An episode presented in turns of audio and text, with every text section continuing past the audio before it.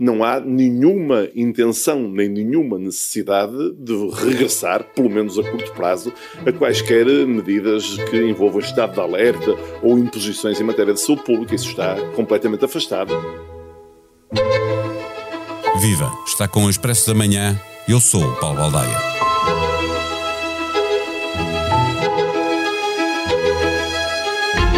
Voltam as reuniões do Infarmed para aconselhar o governo e volta também a ansiedade em cada um dos portugueses, apostado em saber por antecipação o que defendem os principais especialistas e o que pode decidir o governo que volte a interferir com a nossa vida. Mesmo perante um cansaço pandémico, os portugueses, de uma forma geral, foram cumprindo as regras estabelecidas e não é expectável que alguma coisa aconteça agora. As urgências hospitalares começam a sentir alguma pressão e ainda estamos muito longe do inverno, que chegará na semana anterior ao Natal, a 21 de dezembro, e deverá ter o pico do frio e das infecções respiratórias, como sempre acontece apenas em janeiro. Tripandemia em português de Portugal ou tripledemia em português do Brasil, o que ocupa os especialistas é a necessidade de ter de lidar com três tipos de infecções respiratórias distintos. Que vírus são esses? O que devemos fazer? Por boas razões, ausente há muitos meses do Expresso da Manhã, regressa agora para uma conversa Vera Lúcia Arreigoso, jornalista do Expresso e especialista em questões de saúde. O Expresso da Manhã tem o patrocínio do BPI. Conheça as soluções BPI para investimento, poupança ou reforma mais sustentável. Saiba mais em bpi.pt. Banco BPI SA. Registado junto do Banco de Portugal sob o número 10. Viva Vera Lúcia Reigoso. Medindo a gravidade da situação apenas pela pressão que é feita sobre os hospitais, a situação exige que se tome atenção? Bom dia, Paulo. Sim, a situação exige que, que, se tome atenção no sentido de começar já a preparar um acesso facilitado às unidades de saúde e não necessariamente apenas às urgências hospitalares. Dou, por exemplo, o, o caso dos cuidados de saúde primários, que poderão começar a funcionar com um horário mais alargado para permitir que, que haja aqui algum atendimento à população que tem síndromes gripais que não necessitam necessariamente de um cuidado de um especialista hospitalar, mas que tem que ser observado e visto até para que não seja uh, para algum tipo de medicação de suporte que seja necessário. Portanto, este é o primeiro aviso daquilo que nós vamos ter neste outono e inverno e é importante que o governo não olhe para isto apenas como algo que é passageiro, porque isto é só um bocadinho daquilo que vamos ter, pelo menos eh, até finais de janeiro. É, sim, o pico está previsto para janeiro, não é? Normalmente o pico nas infecções uh, respiratórias é, é, exatamente nessa altura, não é? Janeiro. Sim, este ano, no entanto, Paulo, admite-se que chegue mais cedo. Isto porquê? Porque houve já vários sinais que dão essa indicação de que a época gripal este ano vai, vem com alguma antecipação e os números que estamos, que estamos a ter neste momento em novembro são também a prova disso, podemos uh, ter um pico um pouco mais cedo do que em finais de janeiro e, portanto, ser, por exemplo, no início. Isso é uma hipótese em cima da mesa. A pandemia da Covid-19 foi tão avassaladora uh, que os outros vírus respiratórios foram obrigados a recuar, a desaparecer, a ir de férias, alguma coisa lhes aconteceu. Agora fala-se de tripandemia. Que vírus é que estão de regresso? A tripandemia, se quiseres, é, é um slogan, é uma mensagem de alerta, não tem nada de novo. O que significa é que antigamente nós tínhamos uma pandemia, se quiseres, dupla, de gripe e vírus essencial respiratório, e agora passamos a ter um novo vírus que se tornou também de alguma forma endémico, se pudermos já falar eh, assim, que é o SARS-CoV-2. E portanto são estes três vírus que a partir de agora fazem parte do nosso cardápio de doenças infecciosas respiratórias durante os outonos e invernos. Nos últimos dois invernos, e ao contrário do, nessa altura eh, com a pandemia Covid-19, as crianças desta vez eh, são as mais afetadas, em alguns casos até com, com gravidade. O que é que se está a passar? O que se está a passar é que o vírus sincicial respiratório costuma ser a guarda avançada da gripe. Significa que digamos, ele é a primeira manifestação de que vão surgir as infecções respiratórias e normalmente começa nas crianças com menos de um ano de idade. O que é que aconteceu de diferente? Tivemos dois anos de pandemia, com o mundo de máscara, com uma, uma sociedade ascética em que o contacto progressivo que acontecia com os vírus respiratórios, nomeadamente com o sincicial, que é o, digamos assim, o mais grave, que provoca aquilo que são as bronquiolites que todos tivemos no, no início da vida, não tivesse ocorrido. E, portanto, tivemos durante dois anos crianças de nariz seco, sem febre, sem tosse, o que não é normal, não foi feita essa aprendizagem, portanto, agora ele chegou em força. Para todas as crianças com menos de dois anos que não têm qualquer tipo de imunidade para estas, para estes vírus respiratórios e ao mesmo tempo, e é isso que nós estamos a ver agora nas urgências de pediatria, são todas estas crianças que foram privadas de, dessa exposição que é natural e que aconteceu connosco, que não vivemos em pandemia e que agora, com a chegada desta guarda avançada antes do início da época gripal em grande expansão, chega, é sempre assim, e neste caso vai afetar todas estas crianças ao mesmo tempo. Isso quer dizer que as máscaras que nos protegeram eh, durante esse período eh, eh, têm agora um, há agora um preço a pagar e isso leva-me para a pergunta seguinte, que é para se há cada vez mais casos e isso causa alguma pressão nas urgências hospitalares, a ideia de alargar o uso da máscara não é assim tão clara, ou seja, não é tão evidente, não são evidentes os benefícios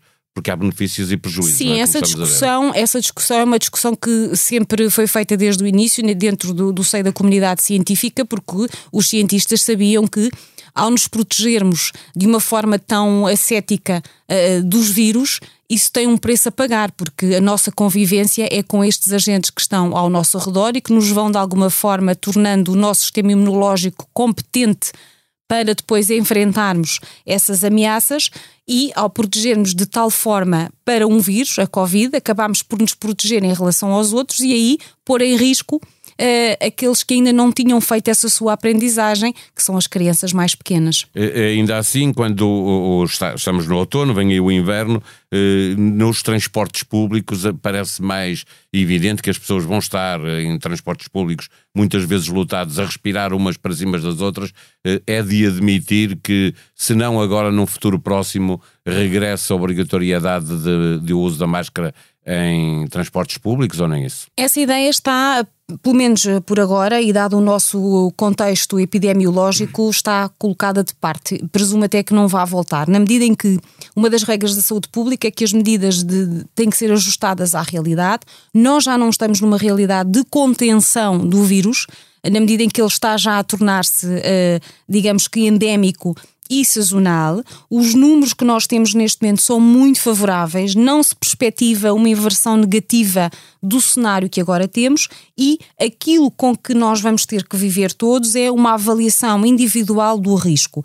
Se eu tenho sintomas gripais e estou doente, posso ou não fazer um autoteste, não vou trabalhar.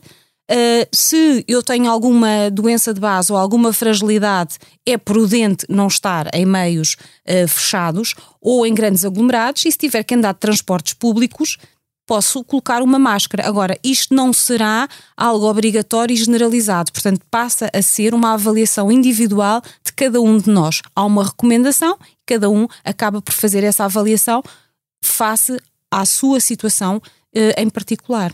A novidade mais recente eh, é a de dar a quarta vacina eh, às pessoas com mais de 50 anos.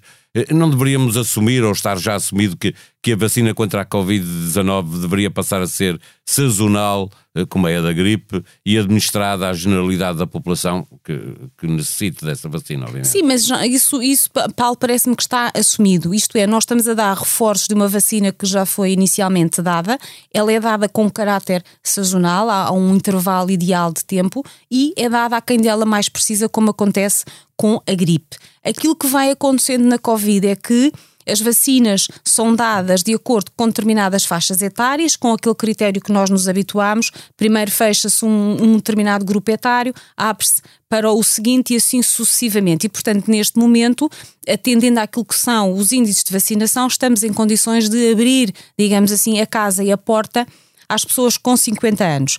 Abaixo disso, passamos depois para o nível que é o nível da, da evidência e do, do benefício que essas doses de reforço possam trazer para o resto da população, em que a partir do risco da infecção é muito menor, sobretudo quando já temos infecção uh, acumulada com outras doses anteriores da vacina, na medida em que eh, não tem, apesar de estar adaptada à variante Omicron, não tem uma mais-valia em termos daquilo que são as, as outras subvariantes e, se quisermos, sublinhagens. E, segundo a ciência, é por essas que todos os outros uh, devem esperar para que haja depois então essa vacinação. Mas dentro da população de maior risco, está assumido de facto que a vacina é hoje uh, sazonal. sazonal.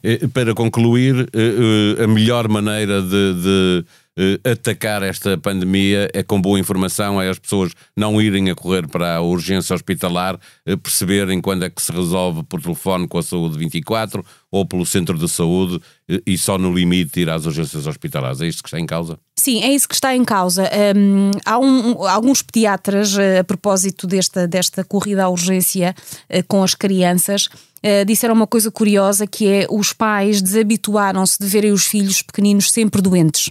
E de facto, quem tem crianças pequenas percebe que há uma determinada fase inicial na vida dos filhos em que eles estão sempre doentes. E isso, por um lado, é mau, por outro lado, é bom.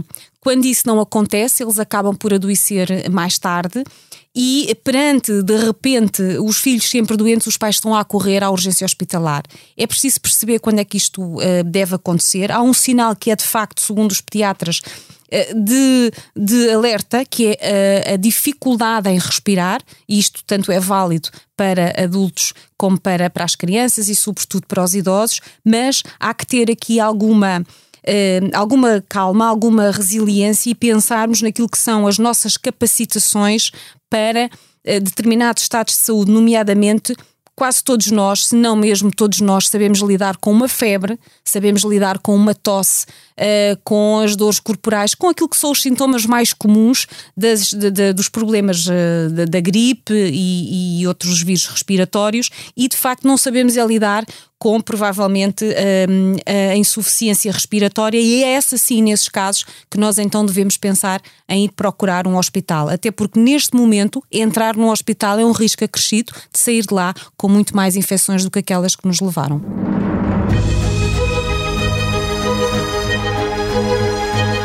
Sexta-feira, dia de nova edição do Expresso nas bancas, disponível igualmente online para assinantes. Na manchete, Tribunal Constitucional chumba os estatutos do Chega.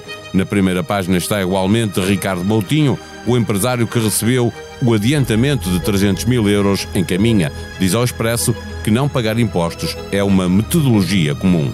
No caderno de economia, falências de particulares são o triplo das de empresas. 75% dos mais de 5 mil insolvências e acordos de recuperação na primeira metade do ano foram de pessoas singulares. Faz capa da revista Fernando Ulrich numa longa conversa com Isabel Vicente e fotografia de Nuno Botelho. A sonoplastia deste episódio foi de João Martins. Tenham um bom dia, um bom fim de semana. Nós vamos voltar na segunda-feira. Até lá.